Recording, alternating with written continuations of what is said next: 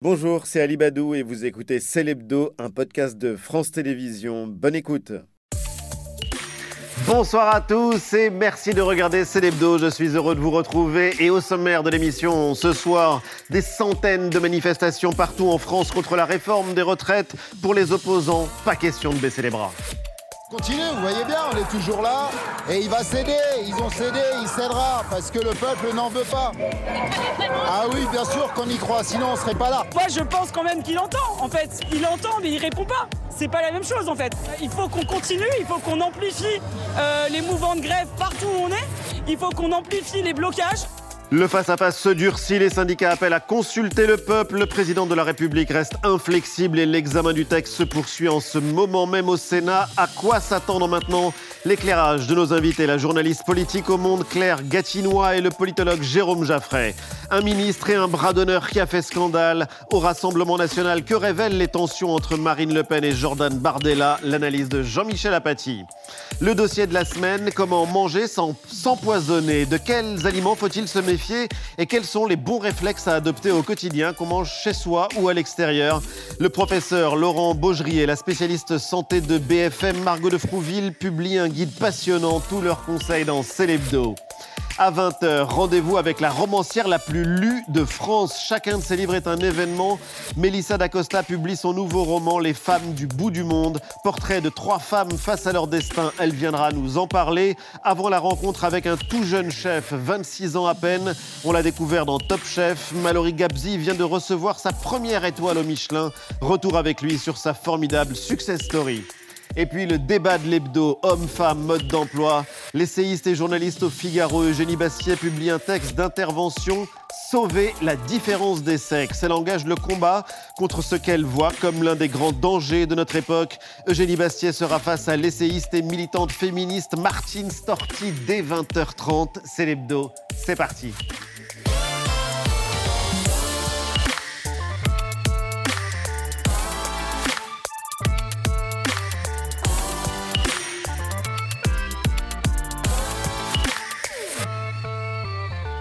C'est l'hebdo avec les amis que je suis heureux de retrouver. Mélanie, Jean-Michel, Eva, Antoine, tout va bien? Bonsoir Ali, tout va bien. L'histoire se répète? Oui, tout le temps. Tout le temps? Tout le temps, tout le temps, tout le temps. Mais c'est euh, Marx qui disait la seconde fois c'est une farce. La première fois c'est une tragédie, la, Et la seconde deuxième, c'est une farce. c'est une farce. Et en voilà. tout cas, septième journée de mobilisation contre la réforme des retraites.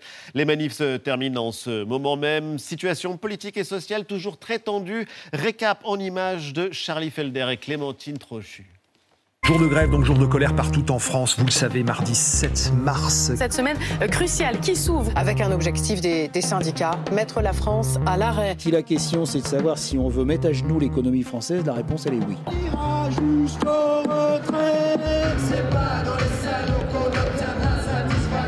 On est là depuis 5h30 le matin et on sera là demain si besoin, il n'y a aucun problème. Ce qui est en train de se passer dans le pays est historique. La détermination est toujours là et, et- et la colère est toujours aussi forte. référendum. Voilà comment on sort d'un blocage. C'est au peuple français de s'exprimer. Le record de manifestants a été battu. 3 millions et demi selon la CGT, 1 million 280 000, trois fois moins d'après les autorités. Le peuple français ne veut pas de cette réforme. Dans une démocratie saine, cette réforme des retraites n'aurait pas lieu. Des blocages qui se multiplient également devant les lycées et les facultés.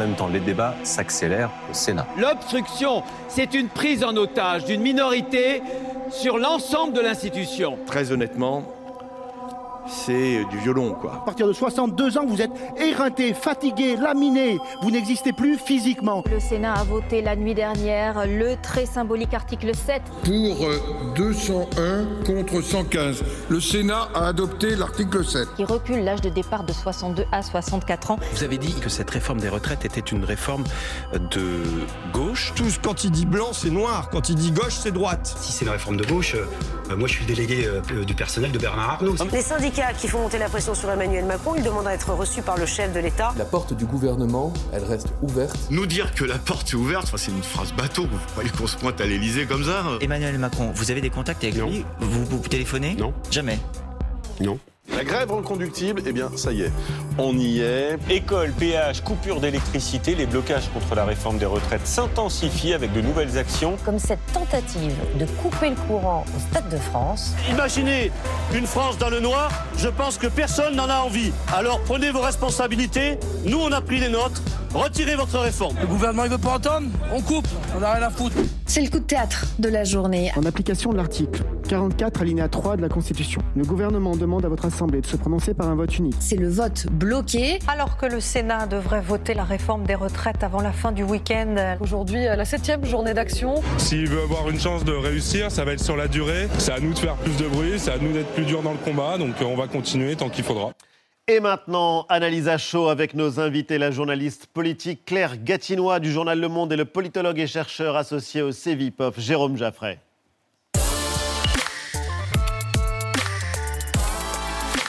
Bonsoir et bienvenue. Merci de nous aider à comprendre la situation dans laquelle nous sommes. Les chiffres viennent de tomber. Ils ne sont pas complètement définitifs. Ils euh, sont en tout cas très différents selon qu'on écoute la CGT qui parle de plus d'un million de manifestants un peu partout en France aujourd'hui, où les autorités, moins de 400 000 personnes dans les cortèges.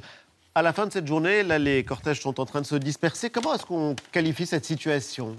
Impasse tendu. Tendu, une, Je pense qu'on peut euh, globaliser ça en, en, disant qu'effectivement, il y a une, une tension extrême qu'on ressent à la fois dans la rue, à la fois au Parlement et à la fois au gouvernement. On a vu cette semaine euh, des, des, manifestations euh, justement de cette, de, de, cette tension extrême de la part de membres même du gouvernement. Et on va y revenir évidemment. Voilà, tout à fait. Donc on sent que tout le monde est un peu sur les nerfs en fait. Un mot pour qualifier la situation? Écoutez, euh, ce qui frappe dans la semaine qui vient de se passer, c'est que c'est un mouvement euh, d'opinion, de protestation extrêmement fort. Donc protestation reste le mot-clé, mais ce n'est pas un grand mouvement social. C'est ça qui me surprend. C'est-à-dire euh, Je veux dire par là que ça n'est ni 1936, ni 1968, ni 1995, ni même 2019. Qu'est-ce qui se passe cette semaine? On a vu que finalement, la France à l'arrêt, elle n'est pas vraiment à l'arrêt l'extension de la grève, qui est le béaba d'un grand mouvement social, qui fait qu'effectivement, on ne peut plus se déplacer, euh, les, certains du secteur privé se mettent en grève, et la jeunesse, la jeunesse les entre dans la lutte. ne bougent pas, Jérôme Jaffray. 7 Français sur 10 soutiennent ce mouvement de protestation. Les Français sont toujours massivement contre la réforme. Ah, c'est entièrement vrai. J'ai dit mouvement d'opinion fort, mouvement de protestation intense. Ça, c'est la vérité. Mais à partir du moment où cette semaine, euh, on appelait par exemple la jeunesse à rentrer dans la lutte, et c'est vrai que pour tout gouvernement, quand la jeunesse vraiment déboule, là, euh, on ne contrôle pratiquement plus rien.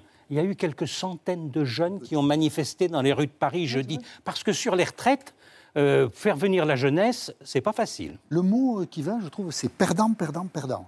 Le gouvernement est perdant, nul dans l'explication, incapable de vendre son texte et d'en faire partager la nécessité, vous le rappeliez avec les sondages. Le mouvement social perdant, Jérôme l'a très bien expliqué, il ne mobilise pas assez.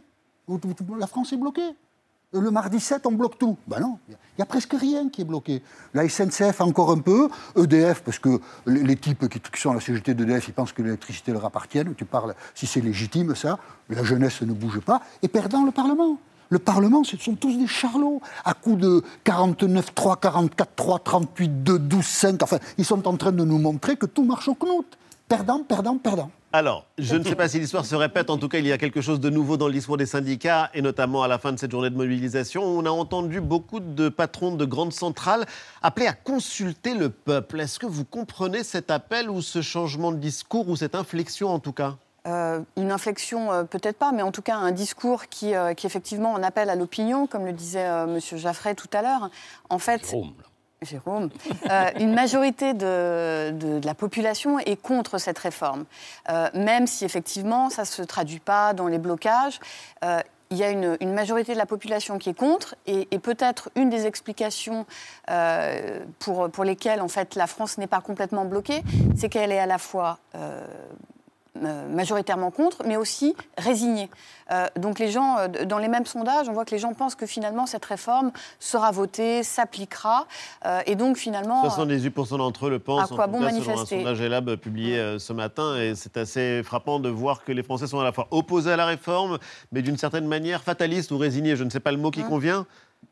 Ça, c'est vrai que, si vous voulez, ça va traduire une rancœur, hein, ne nous cachons pas, euh, derrière tout cela. C'est ça qui est en germe. Après bah, Pendant, après, une vraie rancœur contre le pouvoir politique. L'idée finalement que le pouvoir politique agit contre ce que veulent les Français est une idée qui s'installe. C'est une idée extrêmement forte qui accroît la défiance politique qui peut accroître l'abstention ou le vote des extrêmes aux prochaines élections. Euh, c'est une idée redoutable parce que le pouvoir agit contre les Français, euh, c'est terrible. Euh, le pouvoir, il doit à la fois agir en fonction des Français et en fonction des intérêts de la France et des intérêts de long terme. Et c'est là-dessus l'échec du pouvoir. Parce qu'une réforme de la retraite allongeant l'âge de la retraite de deux ans, tout le monde comprend que ça ne pouvait pas être populaire. Qui peut applaudir une chose pareille? Personne. Surtout pas ceux qui, sont fatigués du travail et qui n'en peuvent plus. Mais au moins convaincre que c'était nécessaire. Un référendum est légitime pour deux raisons. D'abord, Emmanuel Macron a été élu en annonçant le... Mais dès que les électeurs ont été libres de leur choix au second tour des élections législatives, majoritairement, ils ont voté pour un opposant à Emmanuel Macron. Enfin, il a une majorité relative quand même au Parlement. Il, il a une minorité réelle. Dès que les électeurs ont été libres au second tour, ils ont voté pour un opposant à Emmanuel Macron. Et en 2008, une réforme est faite, tout le monde a la main sur le cœur, une réforme de la Constitution pour élargir le champ du référendum. Eh bien, faisons un référendum. Et que le pouvoir n'engage pas sa survie sur le référendum, mais qu'il permette de trancher le débat. Et si le projet est refusé, après tout, si le gouvernement avait dessous de talent pédagogique, il n'en a aucun, d'accord Dessous de talent pédagogique, il pourrait faire partager la nécessité de la faire. Et si le référendum rejetait la réforme, on en présente une autre. C'est ça la démocratie. Et les syndicats s'y mettent tard, mais ils ont raison de demander une consultation. Ils euh, demandent une consultation. Ils ont également demandé à voir le président de la République euh, qui a donné une fin de non-recevoir. Il leur a écrit en revanche, en leur disant la chose suivante, le gouvernement n'est pas resté silencieux et j'ai moi-même répondu aux questions de Français à ce sujet à plusieurs reprises sur euh, le terrain. Et du coup, c'est vrai qu'il y a une question qu'on se pose au terme de cette journée, Eva. Est-ce qu'il faut s'attendre à un durcissement du mouvement social? Oui, parce qu'on évoquait les coupures d'électricité, effectivement, alors qui ont touché notamment Annonay, en Ardèche, hein, la ville du ministre du Travail, Olivier Dussopt. Une partie de Rambouillet aussi, qui est le, le la, où se trouve la permanence, voilà, le fief de Gérard Larcher, le président du Sénat. D'autres coupures ont lieu aussi dans d'autres départements. Euh, et cette semaine, ça pourrait se reproduire. On a vu aussi des blocages de raffineries et de dépôts de carburant. Selon un sondage d'Oxa pour le Figaro, là aussi, on s'aperçoit que 60% des personnes interrogées sont prêtes à soutenir un blocage du pays. Alors, est-ce que d'après vous, on peut s'attendre à une forme de radicalisation de cette protestation? C'est possible. Je pense que c'est possible, notamment de, ce qu'on disait tout à l'heure, c'est-à-dire qu'il y, y, a cette image d'un gouvernement qui est complètement sourd à des manifestations qui, pour le moment, se sont déroulées dans le calme et dans euh, euh, des choses qu'on n'avait pas vues depuis finalement pas mal de temps. Pas d'incidents, pas de débordements. Donc finalement, la, la, logique, c'est de se dire, bon, bah, peut-être qu'il faut qu'on soit moins nombreux, mais peut-être plus virulent, plus violent. Donc c'est un des risques, effectivement. Et ce que, ce que vous disiez aussi tout à l'heure, en fait, c'est qu'il euh, y a un sentiment qui est extrêmement délétère, qu'a souligné aussi Jérôme, euh, c'est qu'on a fini le premier quinquennat avec un président qui avait cette image jupitérienne de président quasi monarchique euh, il avait euh, laissé entendre qu'il avait compris les leçons euh, de ce premier quinquennat. Et on arrive aujourd'hui avec un président qui, semble prêt à dégainer un 49-3, qui ne veut pas voir les syndicats, qui, affirme que, la réforme a été démocratiquement validée parce que, par son élection, euh, en semblant complètement sourd à toutes les revendications du peuple, qui est majoritairement contre cette réforme. Parce qu'il y a la question de la radicalisation, et puis il y a aussi les syndicats qui, malgré tout, n'appellent pas à une généralisation des grèves et du mouvement. Comment l'expliquer? Il, il y a, si vous voulez, d'une part, le risque, c'est l'échec du réformisme dans cette affaire. C'est dans le tous perdant que désignait Jean-Michel Apathy il y a un instant. Parce que si les syndicats qui ont, dans l'unité syndicale, dans la cohésion sociale, dans l'organisation pacifique des manifestations, ont mené ce mouvement, n'obtiennent rien à la fin, Vous imaginez bien que ça posera le problème de la stratégie et du leadership de Laurent Berger sur ce mouvement, qu'à trois semaines du congrès de la CGT, ça n'est pas rien, le congrès de la CGT dans trois semaines. C'est un enjeu fondamental. Ça encourage éventuellement les durs de la CGT de dire que Philippe Martinez s'étant mis dans la remorque de Laurent Berger, c'est l'échec. Alors là aussi, euh, la radicalité, n'exagérons rien là-dessus. Il n'y a pas, me semble-t-il, un appétit très fort de radicalité au sens où c'est un mouvement très puissant qui s'engage. C'est plutôt la rage, le désespoir. Et euh, on peut en venir à Au Corneille. rage, au désespoir, on peut en oui, venir à aux Corneille. vieillesses ennemies, C'est la rage et le euh, désespoir. Parce que euh, si je devais traduire l'état d'esprit des Français, il y a trois groupes, en gros. Oui. Il y a un groupe qui a la rage, parce qu'on ne les entend pas, on ne les écoute pas, on ne tient pas compte de ce qu'ils sont. Euh, il est très minoritaire, mais la rage est là. Il y a un très grand groupe qui est solidaire du mouvement, qui ne veut pas de la réforme, mais qui n'envisage absolument pas la radicalité, et qui effectivement, comme le disait Claire Gatinois, il considère qu'on va aller à l'adoption de la réforme, et que donc simplement les mouvements servent à dire nous, on n'est pas d'accord. Et sachez-le, croyez pas que vous faites cette réforme avec notre accord. Et puis il y a un autre groupe qui espère que tout ça va bientôt se terminer qu'il n'y aura pas trop de désordre, qu'il n'y aura pas trop de grève, euh, mais qui trouve que ça a été très mal géré par le gouvernement, en gros, euh, avec une très mauvaise communication, et qui se demande si cette réforme était vraiment bien nécessaire. Il faudra bien passer Alors, trois groupes, mais le texte continue alors à être discuté au Parlement, Mélanie. Semaine importante au Sénat. On connaît le cliché du rythme du sénateur. Non. Mais là, pour le coup, tout s'est vraiment accéléré cette semaine euh, à la Chambre haute. Allez, coup d'accélérateur, non pas à coup de baguette magique, mais à coup de nouveaux articles. Pas toujours facile de s'y retrouver, donc on va essayer de, Ouais. de vous expliquer, parce que c'est vrai qu'on a vu apparaître euh, des articles de la Constitution que beaucoup euh, découvraient. Par Jérôme, euh, Pour la première personne fois, à part Jérôme, et- Ah, c'est découvert, dire, dire. Alors, petit passage en revue. D'abord, le 44.2. L'article 44, alinéa 2, euh, qui a été déclenché pour éviter euh, l'examen de nouveaux amendements euh, qui seraient déposés par l'opposition et donc pour justement accélérer, pour gagner du temps. Il n'y a pas que le 44.2 qui a été dégainé. Le gouvernement a aussi dégainé le 44.3, pas le Oui. 49.3, le Non, le 44.3 44.3. un article de la Constitution qui permet un vote dit un vote bloqué ou un vote unique. Ça veut dire que le Sénat va voter en une seule fois sur l'ensemble de la réforme en ne retenant que les amendements proposés ou euh, euh, d'ores et déjà par le, par le gouvernement. Du coup, euh, évidemment, dans l'opposition, on, crie euh, au coup de force ou à l'aveu de faiblesse, d'ailleurs. Et pour vous, est-ce que ce, ce tour de passe-passe, c'est une manière finalement pour le gouvernement de, de tenter de garder la main? C'est en tout cas inédit. Vous le disiez tout à l'heure, les sénateurs ont plutôt un rythme un peu lent. Là, on a vu un Sénat qui, qui- qui était euh, quasiment comparable à l'Assemblée nationale, avec des sénateurs qui débattent, qui ne sont pas contents, qui font en partie de l'obstruction euh, au sein des rangs de la gauche. Donc c'est assez inédit. Enfin, je me tourne vers Jérôme Jaffré, mais c'est vrai que c'est assez exceptionnel. Inédit mais habile, vous diriez, de la part du gouvernement De la part du gouvernement, je pense que c'est. euh, Enfin, il y a à la fois à double tranchant, exactement, enfin peut-être même à, à tranchant tout court, parce qu'il il y a toujours cette image d'un pouvoir qui, euh, qui, qui est, euh, qui est démuni et qui n'a que cet outil, que la force pour faire passer ses textes. Donc jusqu'à présent, en plus, euh, on arrive à un moment où Elisabeth Borne a déjà dégainé un certain nombre de 49.3, ce qui n'est pas passé inaperçu au sein de l'opinion publique. Et là, on arrive à un moment où euh, il y a tout un tas d'articles qu'on découvre effectivement avec des mots forts. Vote bloqué, c'est pas anodin pour, pour la population. Donc je pense que pour l'opinion publique, c'est c'est extrêmement, enfin pour le gouvernement, c'est extrêmement dommageable vis-à-vis de l'opinion publique. D'un mot, mais, mais il y a un besoin absolu que le Sénat vote le texte. Parce que sinon, vous réunissez lundi une commission mixte paritaire, c'est-à-dire sept députés, sept sénateurs, Aucun sur un texte qui n'a été voté dans aucune Ah, des deux assemblées. Parce qu'on découvre avec ce mouvement social des procédures étranges mais passionnantes. Et du coup, le prochain rendez-vous, c'est euh, une étape qui est décisive, dont parlait Jérôme Jaffray. Antoine, c'est mercredi. Voilà, la CMP. 15 mars, euh, journée de mobilisation, nouvelle journée de mobilisation. hein, c'est un jour avec une importance euh, euh, double. Cette journée de mobilisation, donc, et puis la réunion de cette co- commission euh, mixte paritaire dont parlait euh, Jérôme Jaffray.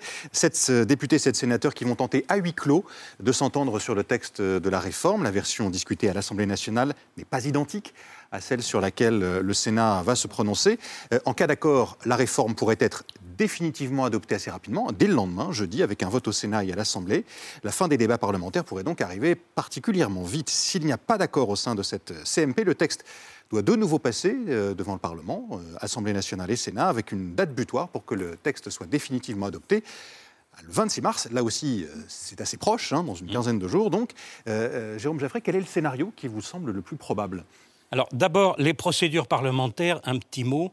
Il faut bien comprendre qu'elles ont été mises en place par euh, le général de Gaulle et Michel Debré quand ils sont revenus au pouvoir dans la Constitution, parce que c'était le souvenir de la quatrième République où tous les gouvernements étaient renversés au bout de six mois. Et il y avait une instabilité trop grande. Donc il fallait un certain nombre de règles pour que euh, le gouvernement ne puisse pas être renversé facilement.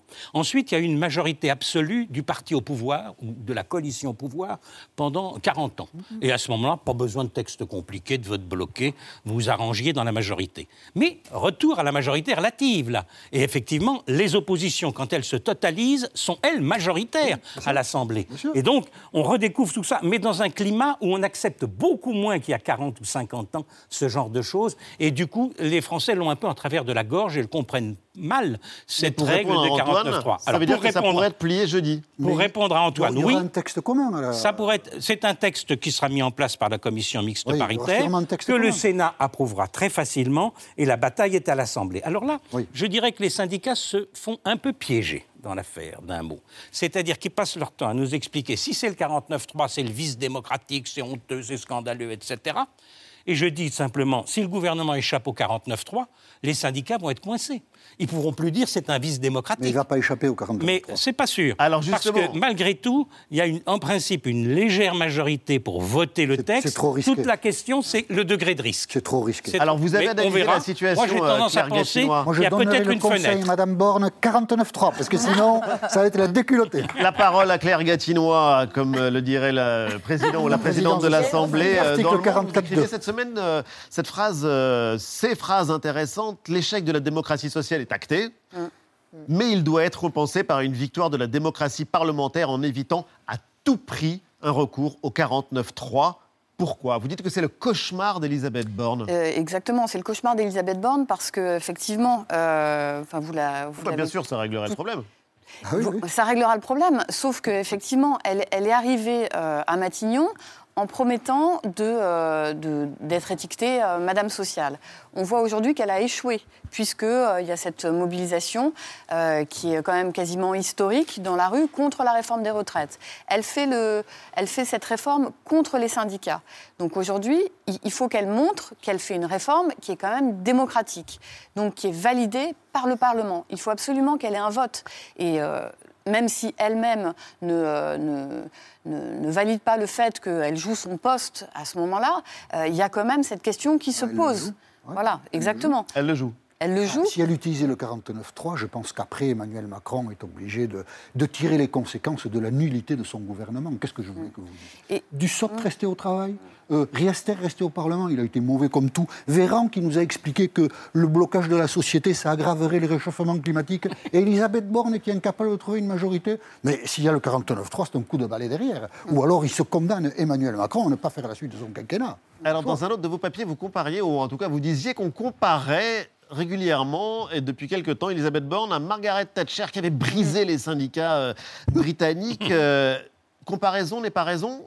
En fait, c'est, euh, quelque chose qu'on voit beaucoup dans les euh, manifestations, parce que justement, le gouvernement a cette image de passage en force, ce qui est assez paradoxal pour Elisabeth Borne, qui justement est arrivée avec euh, cette sensibilité de gauche, cette Oui, volonté euh, d'apaiser un peu la, la société, de, euh, de mener des concertations. C'est elle qui a insisté pour ne pas faire passer cette réforme en catimini dans un, un- un amendement à un projet de, de- de financement de la sécurité sociale. C'est elle qui a demandé au- au chef de l'État de donner ces trois mois de concertation pour pouvoir discuter avec les syndicats. C'est elle encore qui a réclamé à Emmanuel Macron de ne pas faire voter euh, euh, cette réforme avant le, en, en tout cas de ne pas la faire examiner avant la fin de l'année, mais de se donner encore un petit sursis parce qu'elle pensait pouvoir avoir un accord avec les LR pour justement avoir cette validation démocratique. Les 65 Donc, ans et les 64 ans, c'est voilà. elle aussi. Exactement. Elle a, tout à beaucoup. fait. euh, Elle a beaucoup adouci. Et c'est Et c'est effectivement peut-être cette maladresse.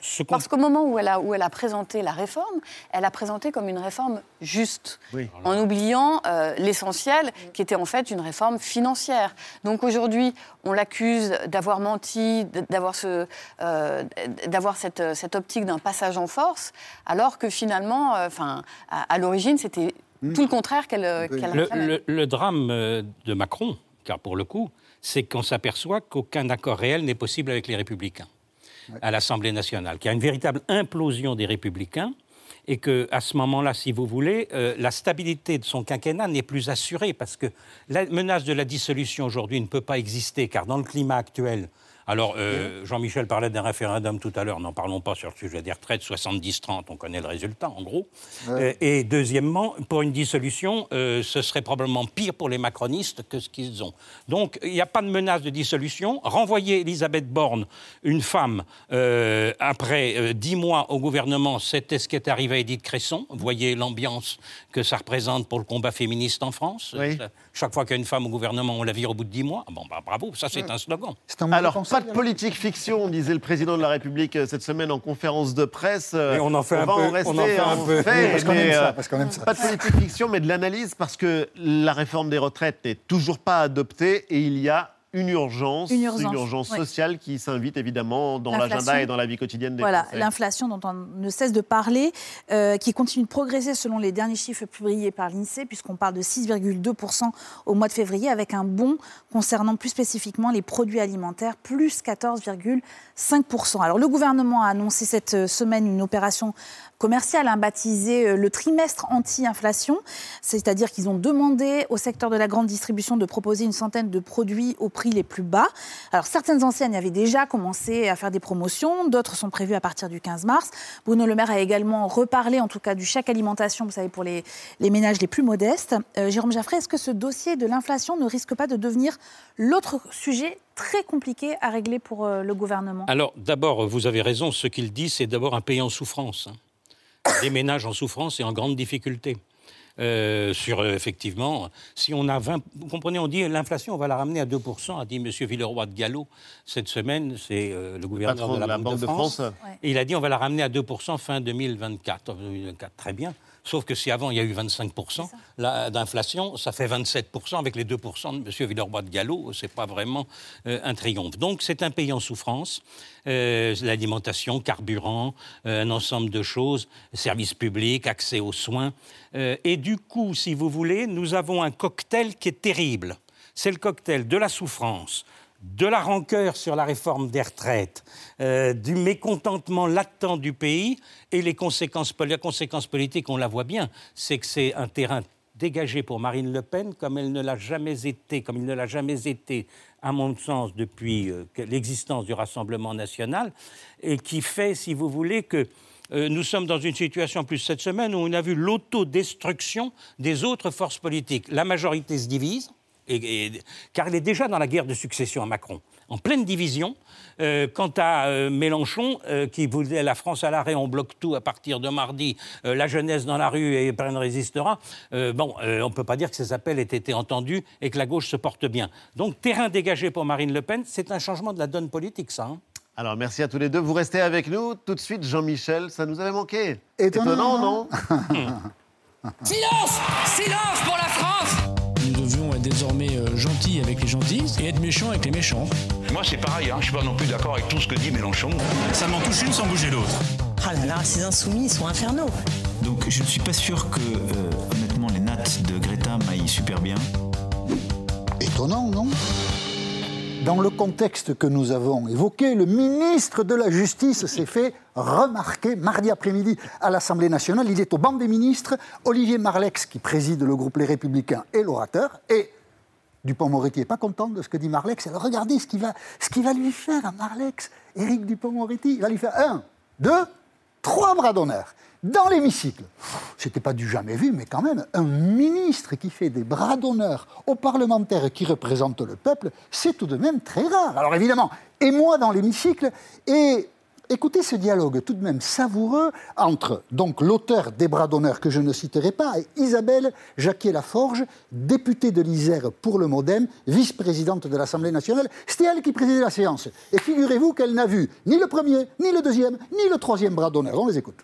Il n'y a pas un bras d'honneur, il y en a deux, mais accompagnés de paroles à chaque fois, qui sont...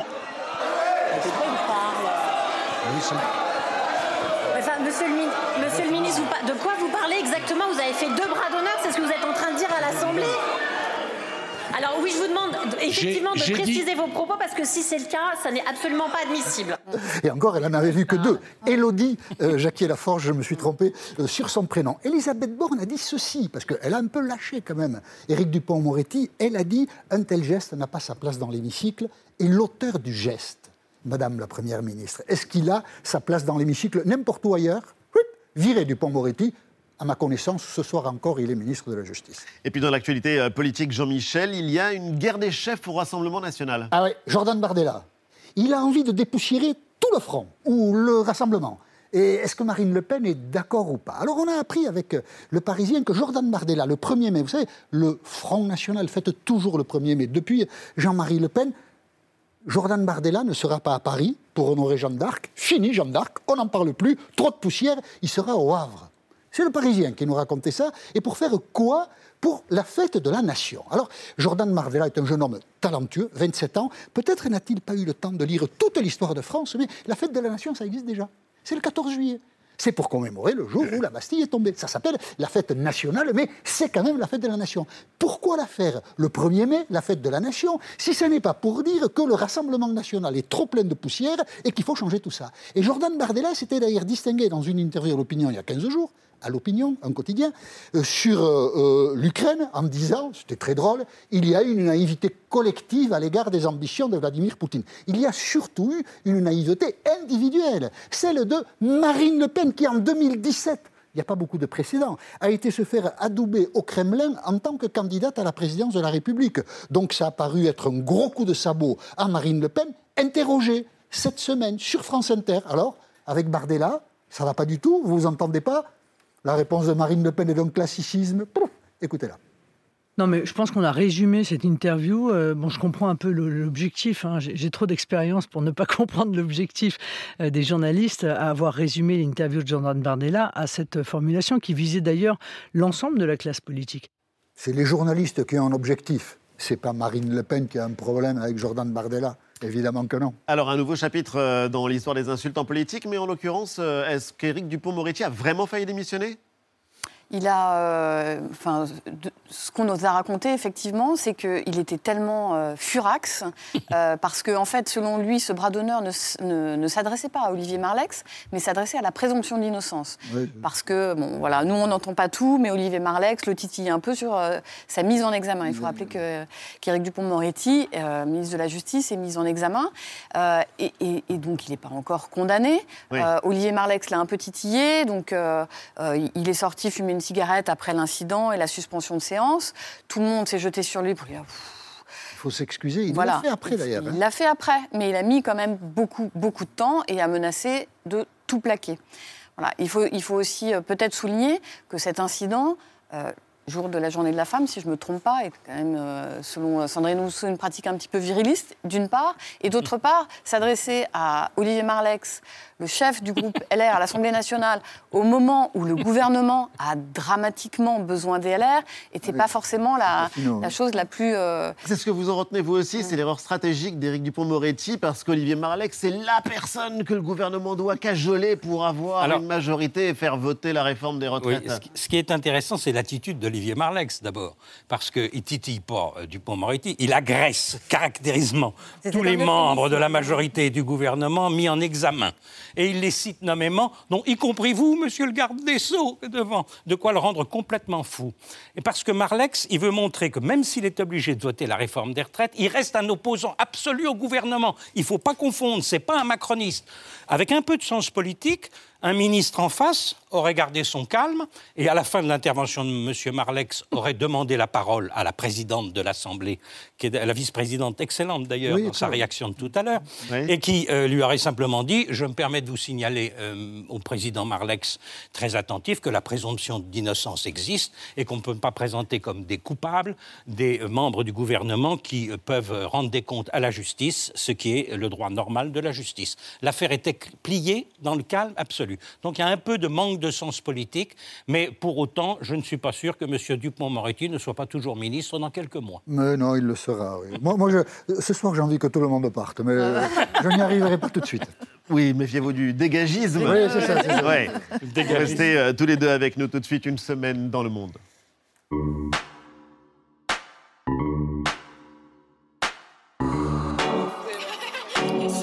À New York, au siège de l'ONU dimanche dernier, adoption d'un accord historique pour protéger les océans. 20 ans de négociations pour aboutir enfin à ce traité mondial sur la haute mer. L'ambition est immense, inscrire 30% des océans du monde comme zone protégée. Un pas important, même si tout reste à faire pour limiter la pêche intensive et l'exploitation des ressources minérales des fonds marins. Pour sauver la planète, il faut sauver les océans. En Iran, l'indignation et la colère des milliers d'écolières empoisonnées par des gaz toxiques alors qu'elles étaient en classe. Des centaines d'entre elles ont dû être hospitalisées et les coupables, selon le président iranien, des ennemis étrangers. On connaît le refrain. Manifestations spontanées dans plusieurs villes du pays pour réclamer la fin du régime. Et cette image très forte, le courage de ces jeunes filles qui dansaient à Téhéran, elles sont activement recherchées par la police. L'Ukraine sous les bombes, grande offensive de l'armée russe cette semaine, bombardement en rafale, les cibles visées, les populations civiles et des infrastructures vitales. Moscou qui déploie maintenant tout son arsenal, dont ses nouveaux missiles hypersoniques. À Bakhmut, les Ukrainiens sont sur la défensive et il manque cruellement de munitions. Le président Zelensky réclame toujours des armes pour résister à l'invasion russe. Hier, Emmanuel Macron et Rishi Sunak se retrouvaient à l'Élysée. Ils ont de nouveau affirmé leur soutien à l'Ukraine, mais ils n'ont pas pris l'engagement de fournir euh, au président Zelensky ni des avions, ni des armes très avancées qui lui permettraient de résister à l'offensive russe. Est-ce que vous comprenez ce choix-là? Écoutez, on, on- le constate en tout cas, il y a toujours une divergence de position. Emmanuel Macron reste en fait sur la même ligne depuis le début. C'est-à-dire soutien à l'Ukraine, mais euh, on ne cherche pas à. Alors autrefois, il disait il ne faut pas humilier Poutine. Maintenant, il dit il ne faut pas écraser la Russie. Et j'ai lu dans euh, le compte-rendu de l'entretien du président avec le Premier ministre britannique qu'il disait il faut placer l'Ukraine dans la meilleure position possible pour les négociations. Alors que le Premier ministre britannique disait, lui, il faut permettre à l'Ukraine de gagner la guerre. C'est pas du tout le même langage, vous voyez bien. Deuxièmement, les avions, on voit bien que tout le monde bloque parce que les avions, c'est le risque à ce moment-là de basculer dans l'affrontement direct avec les soviétiques, enfin les, Les Russes, les Russes. Voyez, une génération où on parle encore des soviétiques, mais on y revient un petit peu, hein, semble-t-il. Euh, donc les Russes, euh, voilà. Mais des armes plus avancées, évidemment, c'est nécessaire. Et là, on s'étonne un peu de la lenteur des opérations. Merci en tout cas à tous les deux d'avoir été les invités de Célébdo. Merci pour votre éclairage, euh, Claire Gatinois. On continuera à lire vos papiers dans Le Monde. On va passer maintenant au dossier de la semaine dans Célébdo. Comment manger sans s'empoisonner Un guide utile et même indispensable, très pratique en tout cas, répond à toutes nos questions. Quels sont les bons réflexes pour éviter les intoxications alimentaires? De quels aliments faut-il se méfier? Réponse de nos invités, la chef du service santé de BFM TV, Margot de Frouville, et du professeur Laurent Baugerie.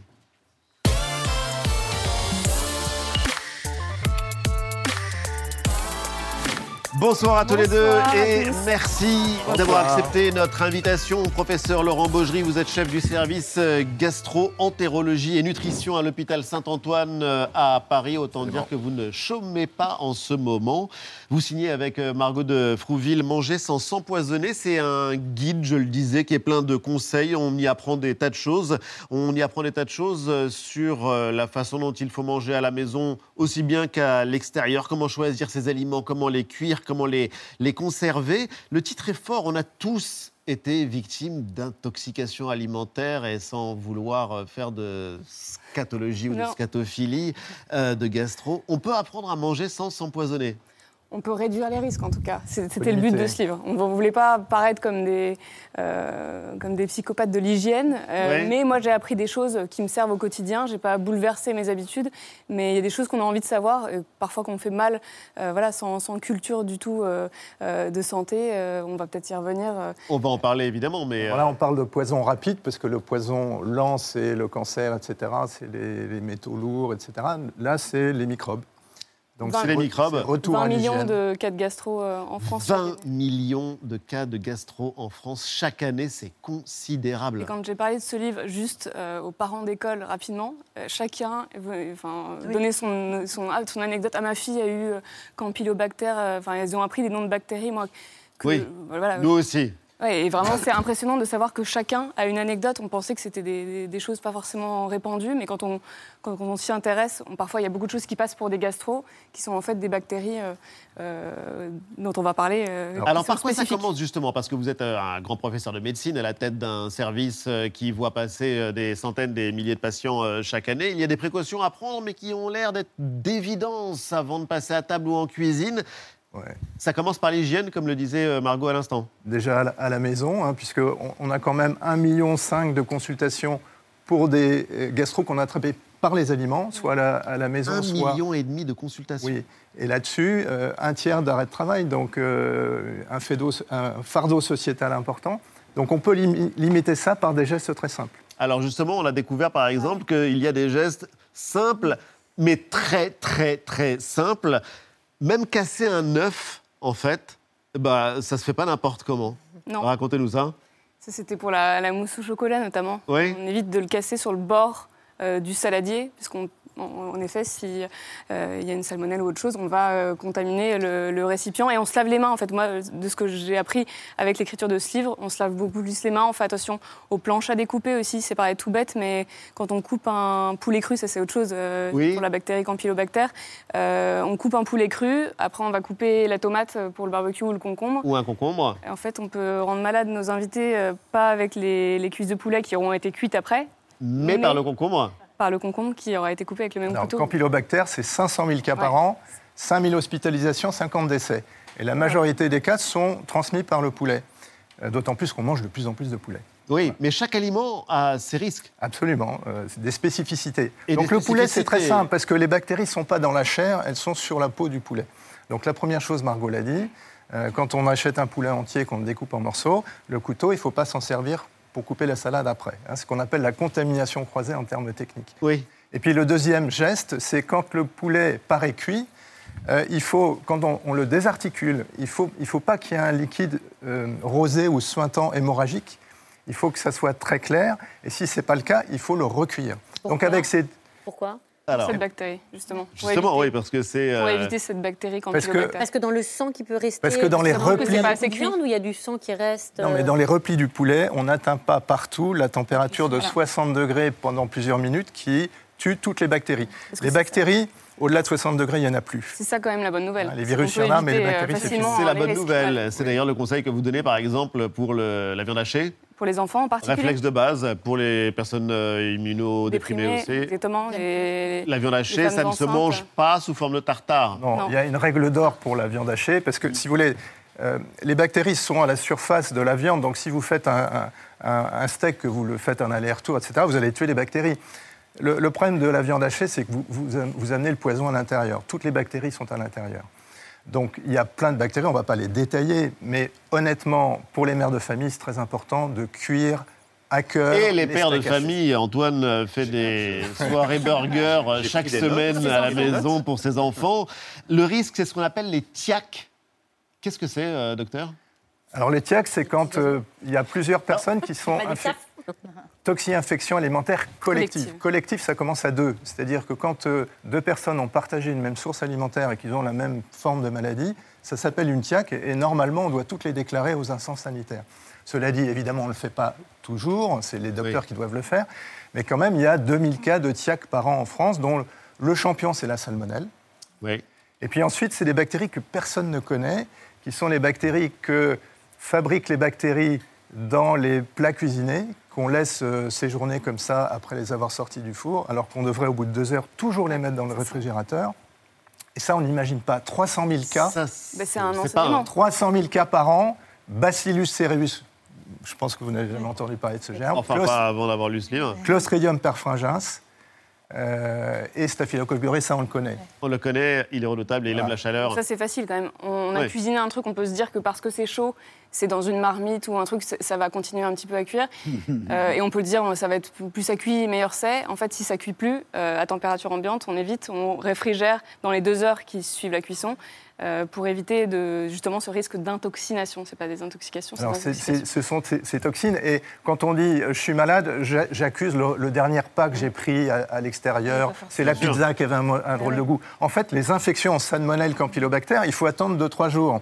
Donc, quand vous êtes malade 2-3 heures après avoir pris un repas, ce sont ces fameuses toxines.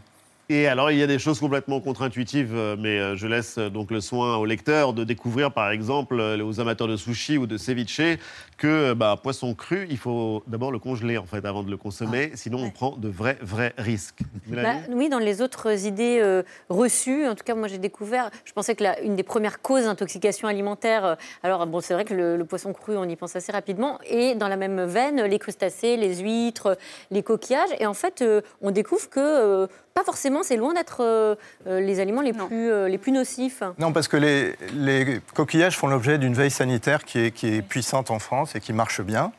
Mais le poisson, le poisson cru, c'est ça le départ. On a fait un sujet ensemble en 2019 à Noël, et trois ans après, on en est toujours à la même, au même stade. Et c'est ça qui m'a donné envie d'écrire le bouquin, parce que je pourrais ouvrir le musée des horreurs du parasite du poisson à l'hôpital Saint-Antoine, tellement j'ai vu de choses.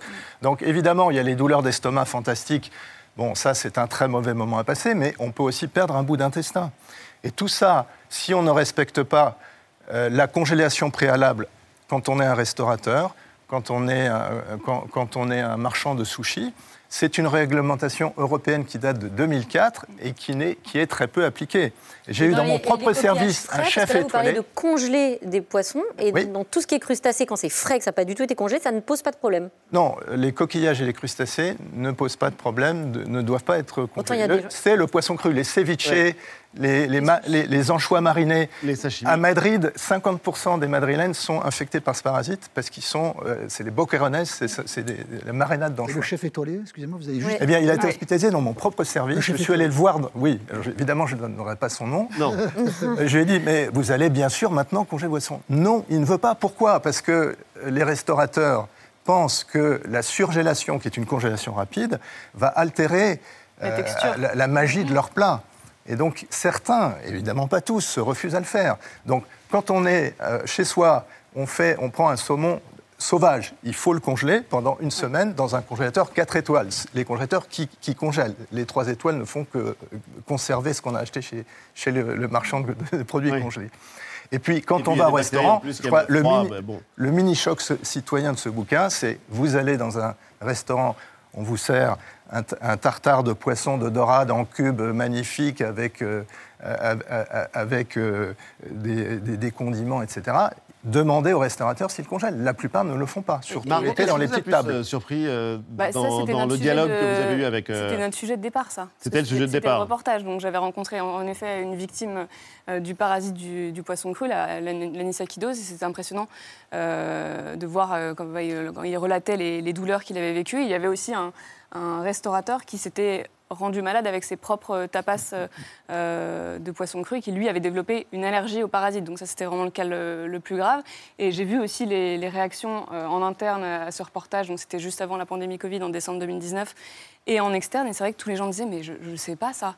Et quand vous faites l'expérience, moi j'ai fait l'expérience cet été, j'étais en pleine écriture du, du livre, euh, très enceinte par ailleurs, donc c'est un congé mat euh, Ouais. particulier. On, on réfléchit encore plus que les risques sont vraiment accentués pour, pour les femmes enceintes euh, et les jeunes enfants. Et j'ai demandé à un chef euh, dans un restaurant, mais est-ce que ce, ce tartare est- a été surgelé? Et c'est vrai que j'avais l'impression que je l'ai insulté. En fait, c'était comment ça? Non, mais je vous sers du frais. Et je dis, ah, bah, ouais.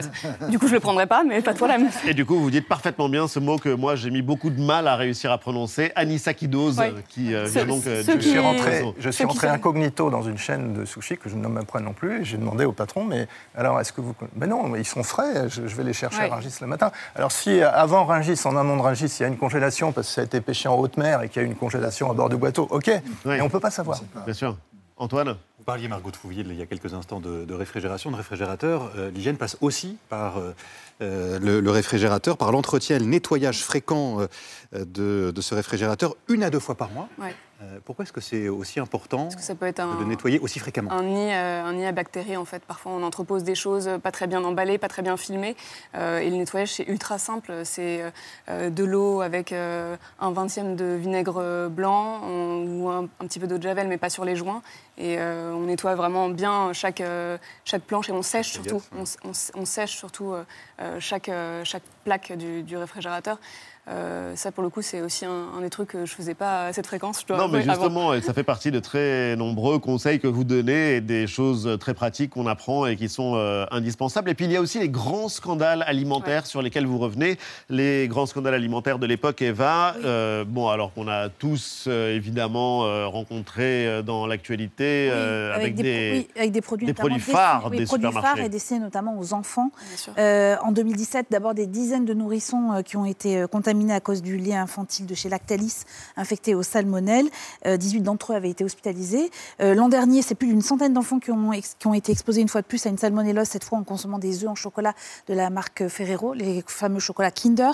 Et puis à la même époque, c'est une bactérie Escherichia coli qui a été responsable de l'intoxication euh, d'une cinquantaine d'enfants qui avaient mangé une pizza surgelée de chez Butoni. Il y en a deux qui sont malheureusement décédés. Alors beaucoup de, de parents ont témoigné à cette époque de leur angoisse face à leurs enfants. Comment euh, comment, je peux nourrir mon enfant? Est-ce que je prends un risque en lui donnant une part de pizza, en donnant euh, un chocolat, euh, un œuf en chocolat ou, ou, un biberon? Comment, comment réagir? Quels conseils on pourrait donner aux parents qui nous regardent ce soir? C'est vrai que ça a révélé les failles de notre système actuel.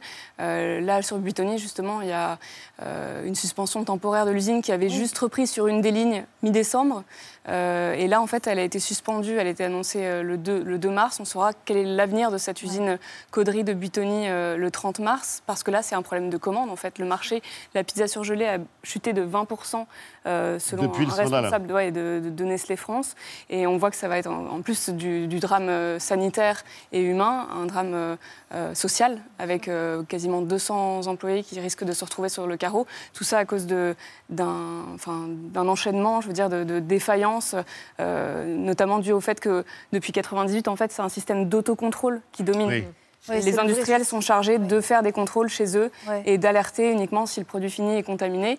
Euh, là, on a bien vu qu'il euh, y avait une dans Kinder et Butoni, quand même, l'alerte, elle n'est pas partie euh, des, industriels, elle est partie des, autorités sanitaires. Butoni, quand même, ça, il s'est passé deux mois entre l'identification de la première victime le 18 janvier et le retrait-rappel des produits le 18 mars. Parce qu'en fait, les épidémiologistes, ils ne savaient pas. En fait, ils ont eu des médecins hospitaliers qui leur ont dit il y a quand même euh, beaucoup de cas de syndrome hémolytique et urémique. C'est une complication rare mais grave que peut entraîner la bactérie E. coli.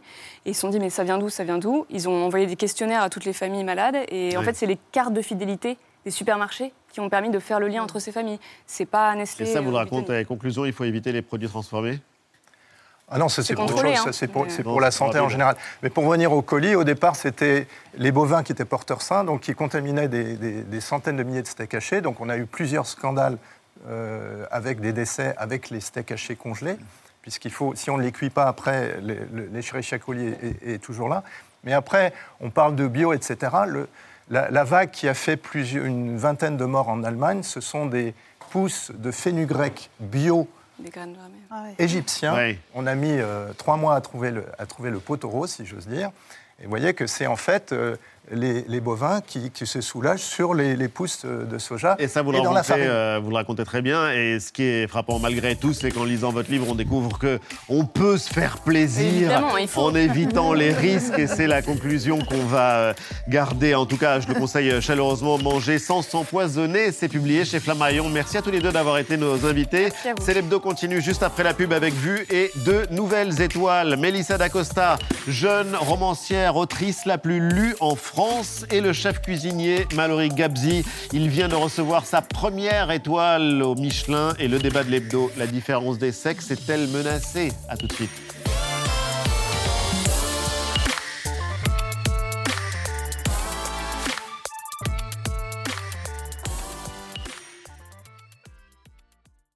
C'était Célébdo, un podcast de France Télévisions. N'hésitez pas à vous y abonner. Vous pouvez également retrouver les replays de l'émission en vidéo sur France.tv.